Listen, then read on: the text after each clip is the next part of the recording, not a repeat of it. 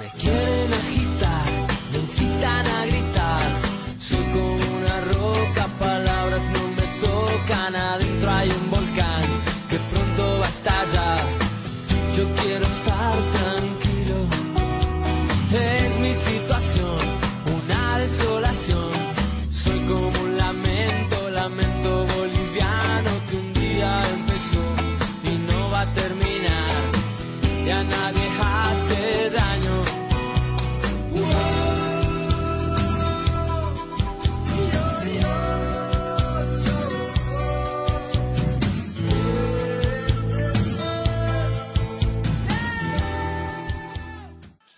Bienvenidos sean todos a un nuevo programa. Soy su servidor, el Gato Cosmos, en la mejor radio, Japanex. Bienvenidos, hoy es 22 de agosto del año 2019. Por fin acabó la canícula, aunque como dijera alguna vez suena enemigo de Calimán. Y pues, hoy de qué vamos a estar hablando, pues básicamente son dos temas. Bueno, propiamente es uno uno de las malas influencias y quería contarles mi experiencia, así brevemente, sobre lo difícil que es conseguir un apoyo siendo un hombre a mi edad. Ahorita verán porque ya antes lo había contado, solo que ahora pues se volvió un poco desesperante. Pero pues ya lo analizaremos.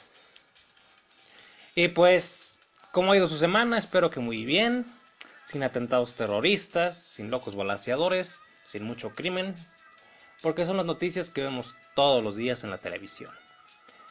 Bueno, acaban de saltar mi banco favorito, por cierto, al que casi nunca voy, o sea, la sucursal.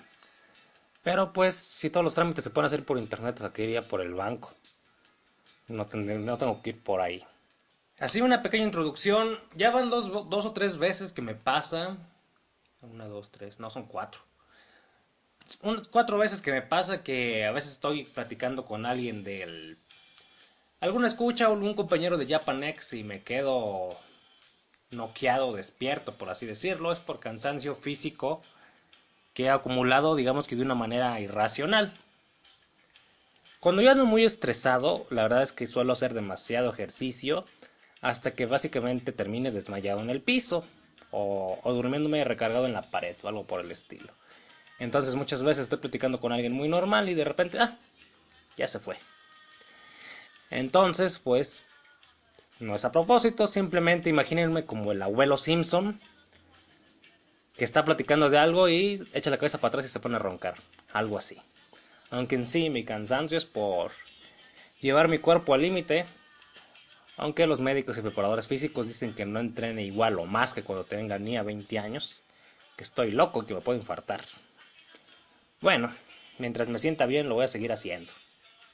Así que a todos aquellos con que, a todos aquellos con los que converso alguna vez, disculpen si eso pasa, no es a propósito, pero tarde o temprano les voy a contestar, mientras esté vivo, claro. Ya si me atropelló una mola, eso va a ser muy difícil. Saludos Shadow Kaiser, buenas. ¿Cómo va la devaluación y el duelo a muerte con inflación allá en Argentina y Venezuela? Bueno, ayer en Japanex hubo un crossover bastante bueno. Deberían hacer más programas así de vez en cuando. Aunque no todos tienen la paciencia para estarle discutiendo a Chao Kaiser. Que quiere volver locos a todos. bueno, vamos a iniciar. Como saben ustedes, yo soy mexicano. Así que de vez en cuando, pues, trato de hablar de un poco de mi experiencia en política y un poco de lo que se vive en economía y en apoyos pues a, una persona en sí para estar financieramente estable en el país. Recientemente salieron las mentadas becas pejianas, como les dicen algunas, o algunos mejor dicho. Las becas pejianas, pues básicamente si eres menor, si tienes entre 18 y 29 años, te vas a una empresa, te capacitan, y te dan, digamos que ciertos reconocimientos, diplomas por capacitaciones online que también tienes que hacer. Eso te sirve para aumentar tu currículum y después tener, mm, pues conseguir un trabajo de una manera más fácil. Eso suena muy bien. El problema, como les dije, es que es de a los 18 a los 29 años. eso de jóvenes construyendo el futuro, pues suena bien. Pero les recuerdo que yo tengo 42. Entonces, yo no entro en esos programas. Dije, diablos. Puedo pedir mi apoyo para, ¿cómo podría decirse? De la tercera edad. No, todavía me faltan bastantes años. Estoy justo en el medio. Entonces, ya sé. Pedir un apoyo para emprender un micronegocio o una microempresa. Lo gracioso es que no me la quisieron dar porque soy hombre. Me dijeron que esos apoyos más que nada son para mujeres porque son las que pagan más. La verdad lo dudo mucho, ¿eh? ¿O será que las mujeres que yo conozco son unos endeudadas de primera que piensan que el marido, el papá o los hermanos le van a resolver todo? Sí, es una machista, pero son los casos que conozco. Entonces, pues, ¿qué es lo que pasa? Pues, dice, no, es que es muy difícil que le podamos dar un crédito a usted porque es hombre, ya está viejo y no se le puede tomar como un emprendedor joven.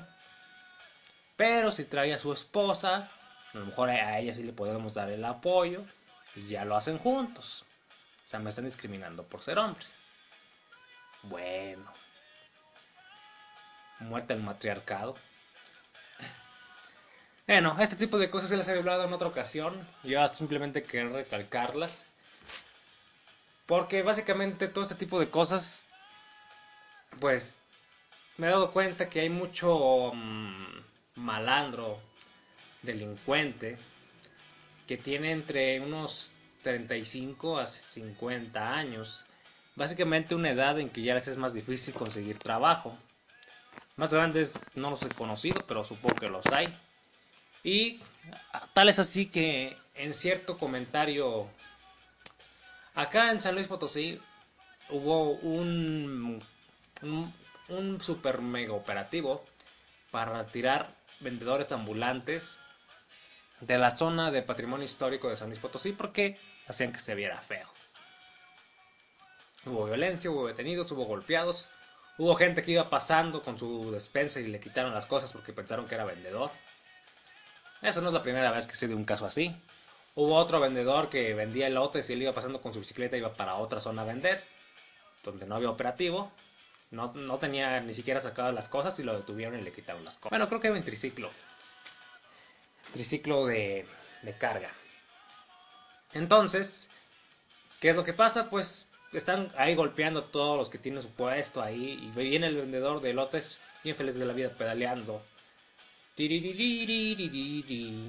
Vendiendo lotes, yo aquí voy. Y llega la policía, le cierra una patrulla y lo tumba, le quitan el carro el lotero. ¿Y qué es lo que pasa? Pues lo dejan sin su forma de vivir. Una forma honrada, la verdad no sé si paga impuestos o no. Porque por lo general los que andan por todos lados vendiendo casi nunca traen permiso. Esos son más todos los que están en una zona establecida. Entonces el tipo pasó en el momento equivocado a la hora equivocada. Entonces lo agarraron como, ah, es un ambulante, también golpeando y quítele todo. Diablos. Entonces lo que pasa es que el sujeto, el señor este, pues más tarde salió publicando en redes sociales del mal, como yo les digo, que dijo que él ni vendía por ahí, que su zona de venta era la zona de Carranza, una zona muy alejada donde fue el operativo, pero que tiene que pasar por ahí para llegar. Y que básicamente dejaron de comer sin comer a su familia y que como no le quisieron devolver su vehículo, no sé para qué quiere la policía un triciclo. Bueno, sí son caros, valen como 5 mil pesos, baratos. Pero eso nomás es la necesidad de robar y luego los andan rematando, se los reparten entre familiares de las mismas autoridades. Entonces, pues dijo él, de en adelante me voy a dedicar a robar casas en las lomas, una zona fresa de, la ciudad. Zona de, puede decirse que de gente de dinero ya que lo dejaron sin su forma de vida, que se va a dedicar a ser ladrón. Parece un poco extremo, pero así como decía su comentario, pues se le notaba un odio y desesperación tremenda contra las autoridades. Saludos, Elakira. ese chavo, que decir, ese vendedor de lotes se perdió una buena lección. Pues sí, no confían en la policía jamás. Aunque creo que nadie confía en ellos. Bueno, después de revisar su comentario con su perfil real, dice, no, que ahora voy a robar casas en las lomas, decía él. Pues dice uno, pues está enojado, está frustrado, está estallando, digamos, por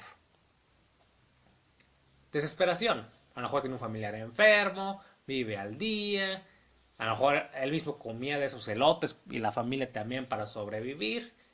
Pero bueno, le quitaron todo.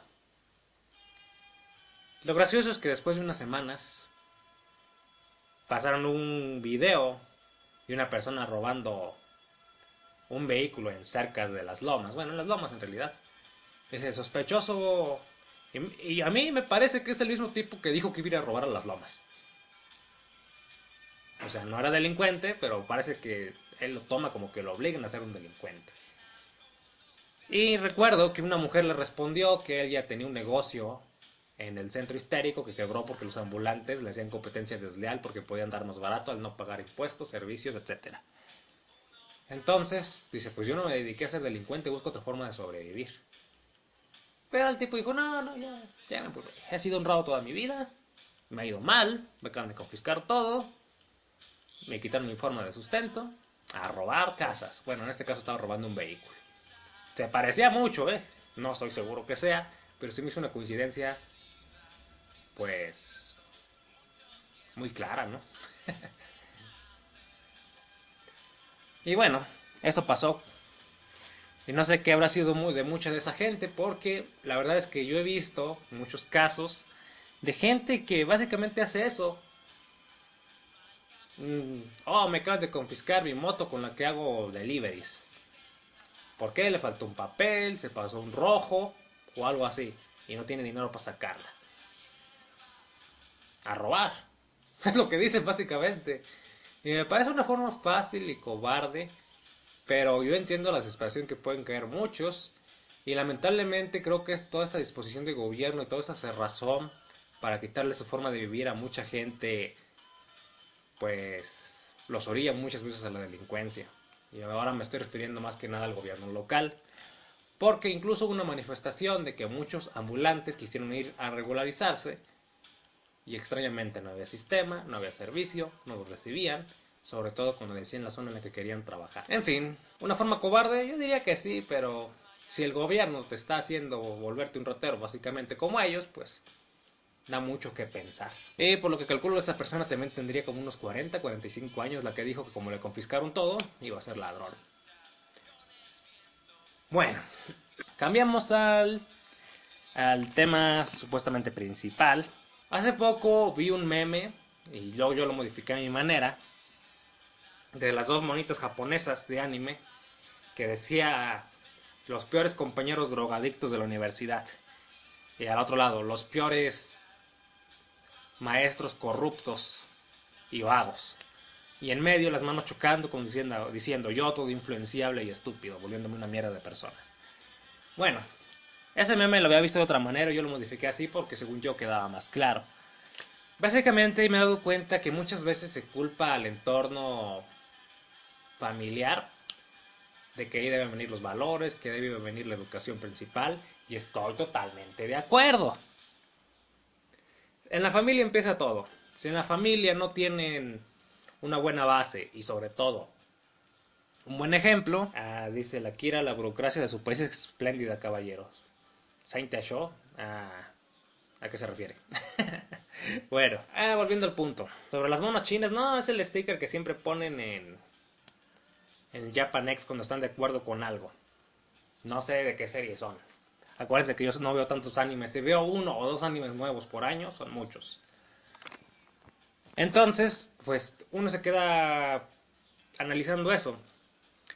Sí, la familia tiene un gran peso, pero yo, a mí se me hace una manera muy fácil de las autoridades escolares y gubernamentales de lavarse las manos y echarle solo la culpa a los padres. ¿Dónde pasa más tiempo un niño? Obviamente en su familia, en su casa, es lo más seguro. Pero también pasan demasiado tiempo en la escuela. Recuerden que en México ya es muy popular el horario completo escolar, que puede ser desde las 8 de la mañana hasta las 6, 7 de la tarde en algunos casos extremos. Esto para que los padres no los tengan que cuidar, básicamente, y puedan dedicarse a trabajar. Y los niños estén ahí esclavizados, siendo vueltos, entre comillas, mejor personas. Cuando la verdad, no.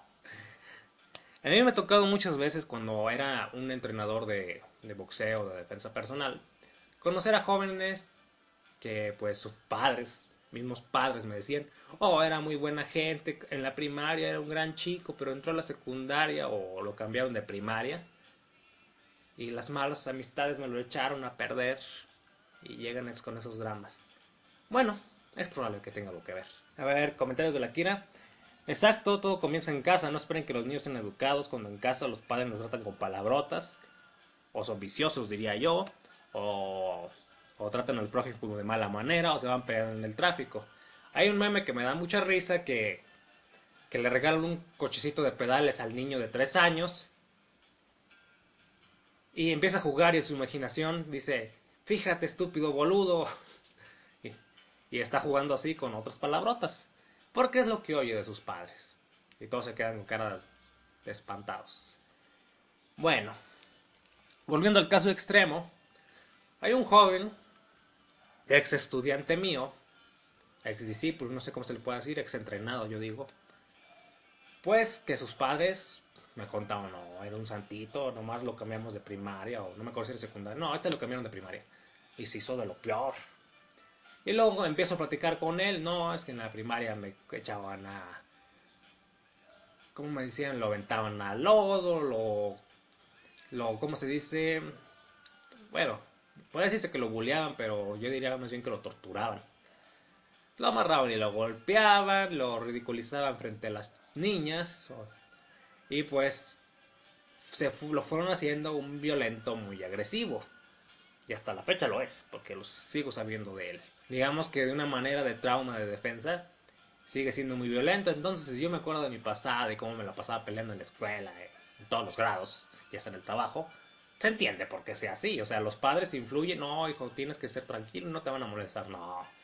Es más fácil que no lo molesten siendo un violento de primera. Eso se los aseguro. Entonces, pues sí, todo empieza en casa, pero si el ambiente en el que se desarrollan su vida la gran parte del día o más de la mitad del día allá en esos horarios, ¿cómo esperen que se forme el niño? Entonces, eso también da mucho que pensar. Y luego en la escuela vemos de todo, drogadictos, sexting, bullying, peleas encarnizadas, duelo muerte con cuchillos, entre muchas otras cosas. Entonces, todo ese tipo de razonamientos de que le echan toda la culpa a los padres, Mm, no lo creo. Gran parte es de culpa del ambiente escolar, gran parte es culpa hasta de los amigos del barrio. Y pues sí, pero todo empieza en casa. Si logras formar un hijo fuerte, donde le inculcas los valores, que le explicas bien lo que te forma con los problemas legales, como meterse en un centro comercial y robarse cosas solo por gusto, otra moda estúpida entre los jóvenes, pues, ¿qué es lo que les queda? Pues los padres tienen un gran peso, pero lamentablemente los jóvenes quieren sentirse más aceptados y en cierto grado queridos por la gente de su edad, digamos que por un instinto natural. Entonces si los padres les prestan poca atención, no los aconsejan bien, son tan estúpidos como los chicos y hasta se drogan, pues la mayoría de las veces el joven, ah, pues hay que la mayoría de las veces el joven pues no va a tener, digamos que la mente fuerte y entrenada para enfrentarse a todos esos viciosos, como pueden ser los mismos maestros a veces, o la gran mayoría de las veces. Y por cierto, aquí un paréntesis, Shadow Kaiser, ayer, ayer sus invitados Jack y olvidé el nombre de la chica, y creo que también estaba Mjolnir por ahí, porque casi no hablaba, pues, pues hablaban sobre que el, no, los maestros no dicen cosas vulgares de los alumnos o de las alumnas, no. algo, uno que otro loco nada más. Pues les digo algo, les digo algo. Yo trabajé en una universidad y en una prepa. Y eso comentaba con mi señora que también trabajó en secundaria, prepa y universidad, aunque ella, en ella era coordinadora, yo era instructor auxiliar en deportes, por así decirlo. Y este, y, yo lo confirmo, los maestros, hombres, digamos que lo hacen de una manera mmm, disfrazada, dicen mil cosas pervertidas de las chicas, sobre todo las que son bonitas. Y de las mujeres, debo decir que lo hacen más descarado. Ya en confianza entre amigas. Eso me ha contado mi señora. Dice la Kira que a los niños hay que enseñarles cosas tan básicas como lavarse los dientes. Eso enseña disciplina, aunque parezca algo obvio, funciona bastante bien. Sí, porque los niños o de una u otra forma necesitan... O sea, yo hablo de gente... ahorita estoy hablando de gente de... No sé, de prepa para abajo. Ya los de universidades siguen siendo idiotas, es que ya quieren ser así porque les gusta ser idiotas. Así lo pongo yo. Entonces, yo un ejemplo que puedo poner muy sencillo es que yo a mis primos ultraviolentos, ultra peligrosos, que ya sé de dónde saqué la sangre pesada, es cuestión de familia, pues... Eso me recuerda a algo que no viene al tema, pero recuerdo que cuando iba en la secundaria me tocó una prefecta, así se les dice, ¿no? Yo le decía la pufecta, o sea, de putrefacta.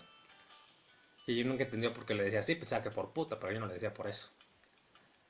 Que tuvo muchos problemas con un primo mío, súper violentísimo, pandillero, la parte gigantón, se ponía golpes con los maestros y le tenía miedo.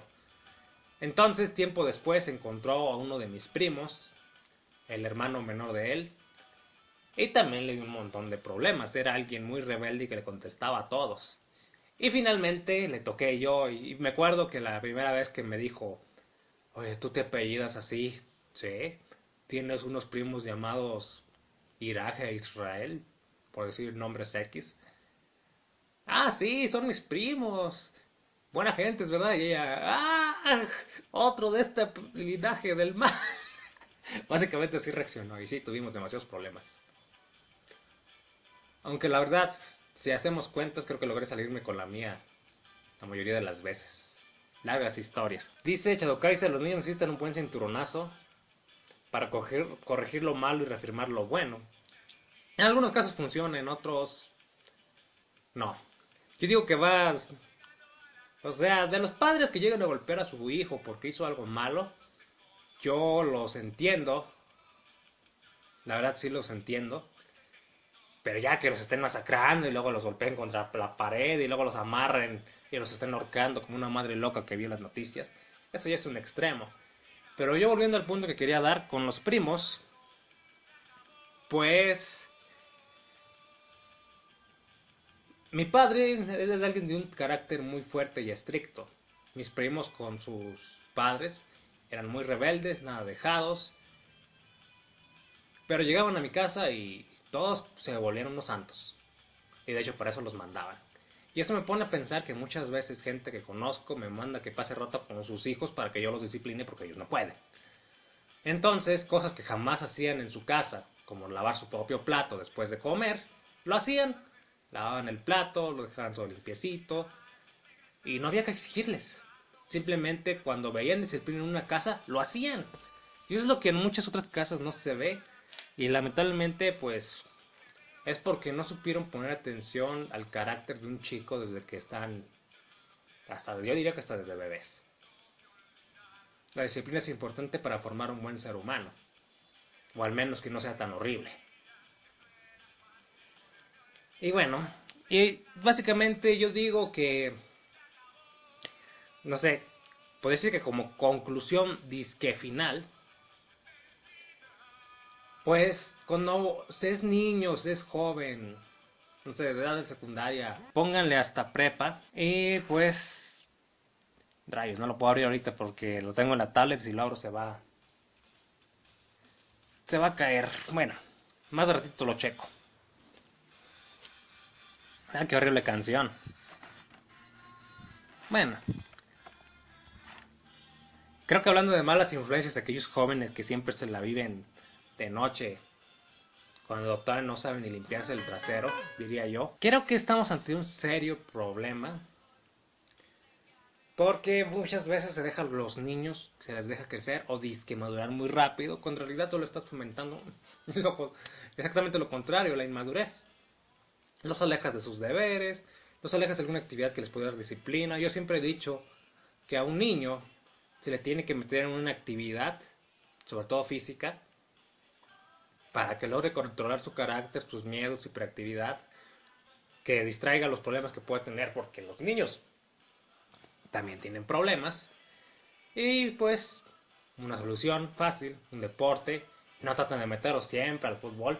La verdad es que del equipo de fútbol de la escuela había fácil 5 de unos 15 miembros con los suplentes que odiaban el fútbol. Ah, pero los padres, no, pero es que a mí me gusta, tú tienes que ser futbolista. Ahí no hay más. Pero también hay básquet. No, no, no, tú vas al fútbol. Y en la escuela casi siempre es eso. Hay básquet, voleibol y fútbol. No es Japón donde tienen miles de clubes de todos los deportes. Y los puedes formar si no los existen. Y eso es muy bueno para pues darles disciplina mental a los jóvenes. Ahora bien, lo que yo iba como punto medio final es que sí, las influencias tanto de la familia y sobre todo las escolares que también influyen mucho, pues sí tienen la gran parte de culpa sobre todo del nivel de cosas malas a las que enfrentes, de cómo forman el carácter de un joven, de una persona. Pero creo que hay en eso hay una diferencia de que si te enfrentas a la mierda, debes saber salir de ella o pasar por un lado. Si tienes un carácter fuerte, si eres de carácter débil y quieres sentirte aceptado por un montón de drogadictos, tal como lo hablaba con Jack, pues solo eres una persona borreguita. Razones, padres débiles, forman hijos débiles en cuanto a enfrentar a los vicios y a otros problemas de la juventud. Dice Chado Kaiser, no escuché bien, ¿qué se va a caer? El patriarcado se va a caer, Gato Cosmos, agosto 2019. Mmm, yo no he dicho eso. Hace rato dije abajo el matriarcado, no el patriarcado. Vamos a ver comentarios de la Kira. Dice la Kira, ¿sabe qué hace falta caballero la disciplina antigua? Los maestros perdieron mucho poder, antes cualquier cosa había tabla. Bueno, a mí me tocó esa época, la de la tabla. Tal como salía el viejito de de los Simpson, creo, no me acuerdo cómo se llama, el amigo de Abraham, o enemigo, ya a estas alturas no lo sé. Si hacen esto, hay tabla, si hacen esto, hay tabla. Lo más común el metro de madera para golpearle las manos a algún alumno. Yo conozco un caso de un profesor que se agarró a trancazos con su alumno. ¿Por qué? Porque el alumno no supo resolver una multiplicación, le dio un semazo. Un golpe con la palma extendida en la cabeza, en la nuca no agarró un pan semita y se lo estrelló en la cabeza. Ahora se me tocó un pan semita, bueno. Entonces, se agarraron a golpes, el alumno se enojó, le regresó los golpes, estuvieron peleando, al final ganó el maestro. Porque el maestro era un exboxeador. Muy lógico que perdiera el, alumno por ese gran dolor. ¿Qué pasa después? El alumno le pone unos pedazos de lámina abajo de la llanta de la camioneta y el maestro se le poncha y se accidenta yendo con una maestra de la escuela. Es cuando digo que esa disciplina fuerte de violencia no funciona con todos. Y es más, yo por experiencia propia, no voy a decir que el primo de un amigo, muchas veces me tocó enfrentarme violentamente con los maestros y nunca lograron sacarme de mis indisciplinas, como por ejemplo ¿Por qué me quería golpear un maestro una vez? Ah, sí, porque no hice el baile de los viejitos. Oh, qué crimen tan grave. Vas a ser expulsado si no haces el baile de los viejitos. Uy, si el baile de los viejitos a esta edad me ha servido muchísimo, ¿eh? Y eso que no lo hice. Ya me imagino que me hubiera servido ahorita a los 42 años el baile de los viejitos. Bueno, ya estoy viejito. Pero no, no me hubiera servido de nada. No me hubiera ayudado. No me hubiera ayudado, digamos que ni para entender el arte, porque así solo me pareció una estupidez no me hubiera ayudado ni para conseguir un empleo, porque eso de estar dando clases de baile de viejito es una mariconería, diría yo. Así que no me ayuda ni para la convivencia, porque mi carácter no va con eso, entonces básicamente no me ayudó en nada. Esas clases de disque artísticas donde tienes que hacer el baile del viejito. Entonces, una batalla violenta por usar un bastón y una máscara de viejito y moverse ridículamente. Bah, qué tontería. Por eso le digo a la Kira que, pues, eso es muy de cada quien. Hay, hay disciplina que con unas simples palabras, con una simple, con un simple orden, como le di en el caso de mi familia, es mucho mejor que ponerte a grados violentos como si fueran internados. Que por cierto conozco gente que escapó de internados, conozco de todo. Precisamente por los ambientes que había. Y eso me recuerda también cuando envían a, a Francis en la militarizada en Marco en el en medio. Y se termina descarriando más. No, es que siempre, como se dice, hay que tener un equilibrio en todo. Si pudieran poner una disciplina coherente, que no fuera abrumadora, que fuera correcta, les aseguro que los jóvenes hacen mucho más caso. Yo conozco dos muchachos fresas que son muy rebeldes con su madre porque básicamente dicen que mató a su padre puros corajes, cosa que puede que sea cierta, no lo niego. Y tampoco le hacen mucho caso a los abuelos porque ya los ven viejitos. Entonces me los envían a mí. En su casa tienen un tiradero, no limpia nada. A la escuela van más o menos. Bueno, el chico es un genio. Ese no tiene ni que estudiar. Lee algo y en media hora ya se prendió todo el maldito libro. Pero el punto es que pueden ser muy, pero muy indisciplinados. Y me los mandan a mí. Oigan, ya que están aquí, vamos a barrer. Y no saben ni hacerlo, pero lo hacen. lo hacen. Y ahí es, ahí es donde se ve que no hay ni siquiera una disciplina básica desde niños. Porque como son fresas y tienen sirvientes, no, sienten que todo les cae del cielo. A otros que no les cae nada del cielo se les hace más fácil robar, etc. Bueno. Dice la Kira. Antes de cualquier cosa sabía tabla y aquí pone al viejito de los Simpson. Dice, yo conocí el caso de un maestro que embarazó una alumna. Ok. Por, por cierto, saludos Verónica, madre luchona. ¿Estaba buena de perdido? Quisiera saber. Voy a cortar aquí tantito. Y ahora regresamos. Aún no me voy, voy a descansar tantito la voz.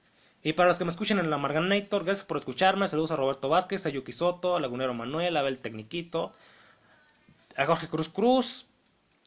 Ah, ya. ¿Quién me falta? Ya dije que Boro, Yuki Soto, ¿quién más? A todos los que me escuchen en Evox, gracias por acompañarme. Yo de aquí me despido. Por la Japonex voy a hacer una pausa de un minuto y medio para tomar agua y ya regreso. A los demás, adiós.